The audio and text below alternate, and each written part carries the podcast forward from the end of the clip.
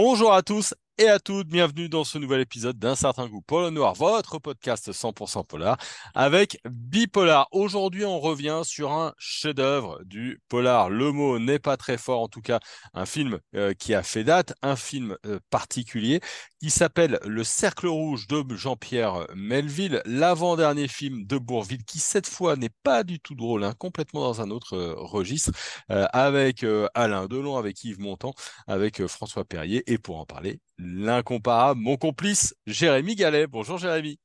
Salut Jérôme. Alors, il fallait bien qu'on y vienne à ce, cercle rouge, un film de 1970. Qu'est-ce qui t'a donné envie de nous en parler aujourd'hui? Ce que tu en as dit au début, euh, il y a parfois des expressions un peu galvaudées comme euh, chef-d'œuvre, euh, mais là on peut dire que c'est véritablement un chef-d'œuvre. C'est un classique du polar, c'est quand même Jean-Pierre Melville. Ça n'est pas un inconnu lorsqu'il sort, Le Cercle Rouge, lorsqu'il travaille sur ce film avant que le film ne soit diffusé. Il y a une distribution royale. Il y a évidemment Bourville dans son avant-dernier rôle, qui est un rôle tragique sur lequel on reviendra. Il y a cette atmosphère typiquement melvillienne qui a forgé le style Melville, une atmosphère sombre, une mise en scène de personnages solitaires, le motif de la fatalité, donc toutes les caractéristiques du cinéma de Melville disséminées, mais là concentrées dans un seul et même film qui est peut-être le chef-d'œuvre de son auteur. Ouais, vraiment, Vraiment un film euh, très très fort, avec un personnage central. Hein, il faut qu'on en parle euh, tout de suite parce que c'est un rôle à contre-emploi de ce qu'on a l'habitude. C'est euh, Bourville. Bourville, juste avant sa mort, il est malade sur le, tournage et il va jouer évidemment oh, magnifiquement bien le commissaire François Mattei. Par nous de Bourville, on n'avait pas l'habitude de le voir si sérieux. Voilà, ça a été la révélation, même si euh, il faut quand même nuancer. Bourville est un acteur catalogué pour ses prestations dans des comédies. C'est vrai qu'il y a les films de Gérard Rouy, il y a d'autres films qui l'ont véritablement fait rester dans la mémoire comme un acteur comique, mais il y a quand même dans la, dans la carrière cinématographique de Bourville des rôles il faut le dire, plus sombre. Il y a le Thénardier, le rôle de Thénardier dans Les Misérables. Il y a le miroir à deux faces où il joue un, rôle qui n'est absolument pas un rôle comique, un mari odieux face à Michel Morgan. Mais voilà, là, on a une prestation qui est véritablement à, contre-emploi par rapport à l'idée qu'on a de, Bourville. et puis surtout, comme tu l'as dit, c'est d'abord un personnage qui est tragique, mais qui est dont la tragédie, euh, la dimension tragique est amplifiée par des circonstances absolument dramatiques. Bourville euh, est malade, comme tu l'as dit, lorsqu'il tourne le cercle rouge, c'est son avant-dernier film, il se sait condamné. son visage porte déjà les stigmates de la maladie, c'est un visage émacié. après, il y, a le maquillage qui, euh, et puis euh, l'apparence physique qui va être modifiée aussi par euh, cette coiffure blonde à laquelle on n'est pas habitué. Ça, c'est pour le personnage, mais il y a à un moment donné un gros plan qui est une des dernières scènes du film sur le bras de, de Bourville, le, bras nu, enfin le, mi-bras mi-bras nu, et on voit à quel point ce bras est maigre. Mmh. Et on peut deviner l'état physique dans lequel était Bourville. On le voit d'ailleurs sur son visage, et ça participe de, de, la dimension tragique du personnage. Donc oui, ça a été une, une véritable révélation pour les gens qui euh, n'imaginaient pas que Bourville était un grand acteur. Or, Bourville a toujours été un grand acteur. Et puis, c'est euh, c'est un film testament qui est sorti un mois après sa mort. un, mois seulement. Il y croit de Yves Montand, il y croit de Alain Delon. Alors, c'est pas souvent et, et c'est assez impressionnant. Eux aussi, ils sont très très bons hein, dans, euh, dans ce film-là.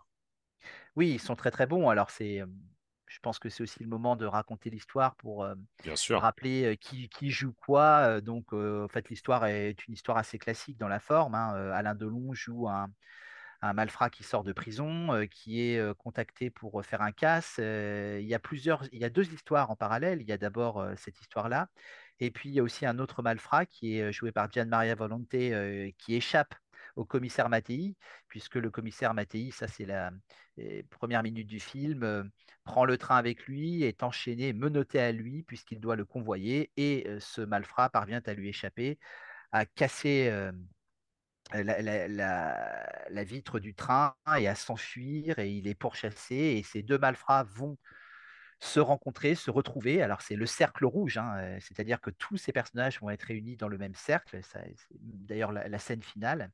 Et il y a un troisième malfrat qui va s'adjoindre aux deux premiers, qui est joué par Yves Montand, qui est un ancien flic devenu alcoolique, mais qui est aussi un excellent tireur d'élite. Et ces trois euh, malfrats vont s'entendre pour commettre un casse retentissant qui aura lieu euh, sur la place, la célèbre place Vendôme, place des bijoutiers, comme, euh, comme l'on sait. Ouais, ça c'est vraiment, euh, c'est vraiment passionnant. Ouais, alors Yves Montand, du coup, et Alain Delon. Alors Yves Montand et Alain Delon, euh, irréprochable, Montand dans un rôle très difficile, comme je l'ai dit, un, flic qui est en proie à, à l'alcoolisme. La première scène est très impressionnante, c'est une scène fantastique. Il est en pleine crise de délirium tremens. la scène est restée célèbre. On le voit sur son lit, euh, suffocant, euh, en nage, euh, et il voit ramper sur lui un tas de bestioles comme des scorpions, des lézards, des serpents. Enfin, une scène terrifiante. Puis évidemment, c'est une hallucination. Et le fait de se remettre en selle pour commettre bah, ce cambriolage euh, va lui permettre aussi de combattre ses démons. Euh, il va remercier l'autre personnage, le personnage de Corée, qui est, euh, qui est incarné par Alain Delon. Alain Delon tel qu'en lui-même, dans la continuité du film précédent qu'il avait tourné avec Melville, célèbre film, Le Samouraï. personnage silencieux, personnage hiératique. voilà, c'est un film absolument extraordinaire par les silences qu'il impose. Euh, la plus célèbre scène étant évidemment la scène du casse, qui dure 25 minutes et 25 minutes absolument silencieuses. On ne voit que les personnages en action et il n'y a absolument pas besoin de mettre des dialogues. Tout est euh, absolument sur l'écran, tout est magnifiquement filmé euh, avec une précision quasi chorégraphique. C'est une scène, une séquence assez unique dans l'histoire du polar français, peut-être dans l'histoire du cinéma tout court. Mmh. Jean-Pierre Melville, c'est un, réalisateur évidemment euh, immense hein, de, la nouvelle vague. Il va faire un flic euh, ensuite. Euh, dans tous ces polars, est-ce qu'il y a une patte qui se, retrouve? Tu parlais du samouraï. évidemment, je parle d'un flic de 72. Il y a le Cercle Rouge, il y en a, d'autres. Est-ce qu'il y a une patte? Jean-Pierre Melville, il va, il va malheureusement décéder en 1973, hein, donc juste, juste après. Oui, il y a une patte, il y a un style Jean-Pierre Melville. Il y a d'abord, formellement parlant, un cinéma très reconnaissable.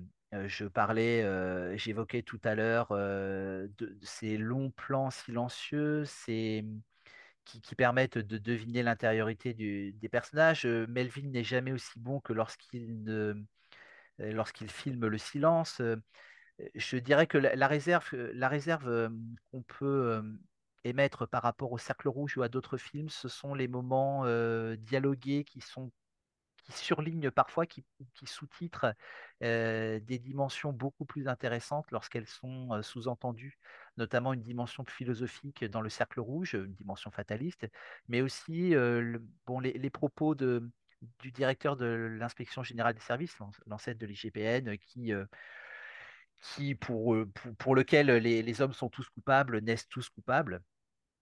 S'il y a innocence, elle ne dure pas, en tout cas pour lui. voilà, on n'a pas forcément besoin de l'entendre, on le voit à travers les, images. maintenant, la solitude des personnages, même lorsque les personnages sont ensemble, ça aussi, c'est le style, c'est le style Melville. C'est un cinéaste profondément pessimiste. Euh, qui, parvient, en dépit de ce pessimisme, à raconter des, histoires auxquelles on s'accroche parce qu'il y a toujours des histoires à raconter et que ces histoires-là ne sont pas ensevelies par, cette, dimension à la fois sombre et métaphysique. Je n'ai pas vu de, prix ou de sélection à Cannes ou à d'autres prix et récompenses. Euh, comme les Césars. Est-ce que ça veut dire qu'au moment de la sortie, le monde est un peu passé à côté de ce cercle rouge? Ça a été le plus grand succès de, de Ah, Melville. Ça a été son plus grand succès. Je crois qu'on est à un peu plus de 4 millions de, de spectateurs, ce qui est ah, énorme. hein. C'est vraiment le, voilà, c'est un gros succès pour euh, des raisons dont on a déjà parlé. Euh, en premier lieu, évidemment, euh, la récente disparition de Bourvil, euh, le contre-emploi qui a, suscité euh, l'immense curiosité du public, la qualité de l'histoire.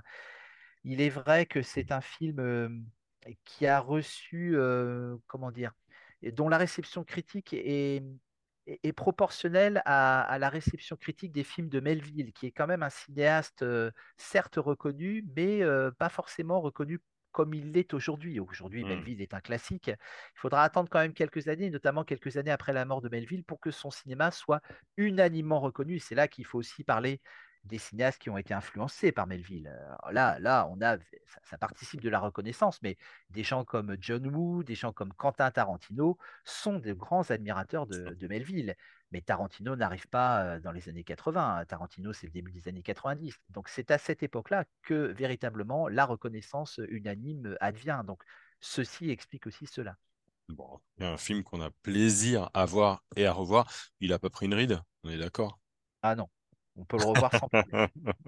Donc, film de, de 140 minutes hein, de 1970. Euh, c'est un, un film euh, qui est disponible sur euh, les plateformes et notamment euh, sur Canal+. Donc, on peut le voir assez facilement sur Filmo aussi et sur Première Max. Merci beaucoup, Jérémy. Merci Jérôme. Hein, et puis merci à vous qui nous avez écoutés. Bonnes vacances, bel été. N'hésitez pas à plonger dans, dans nos archives et puis on se retrouve très vite avec un certain goût pour le noir, votre podcast 100% polar. Bonne journée à tout le monde et à très vite.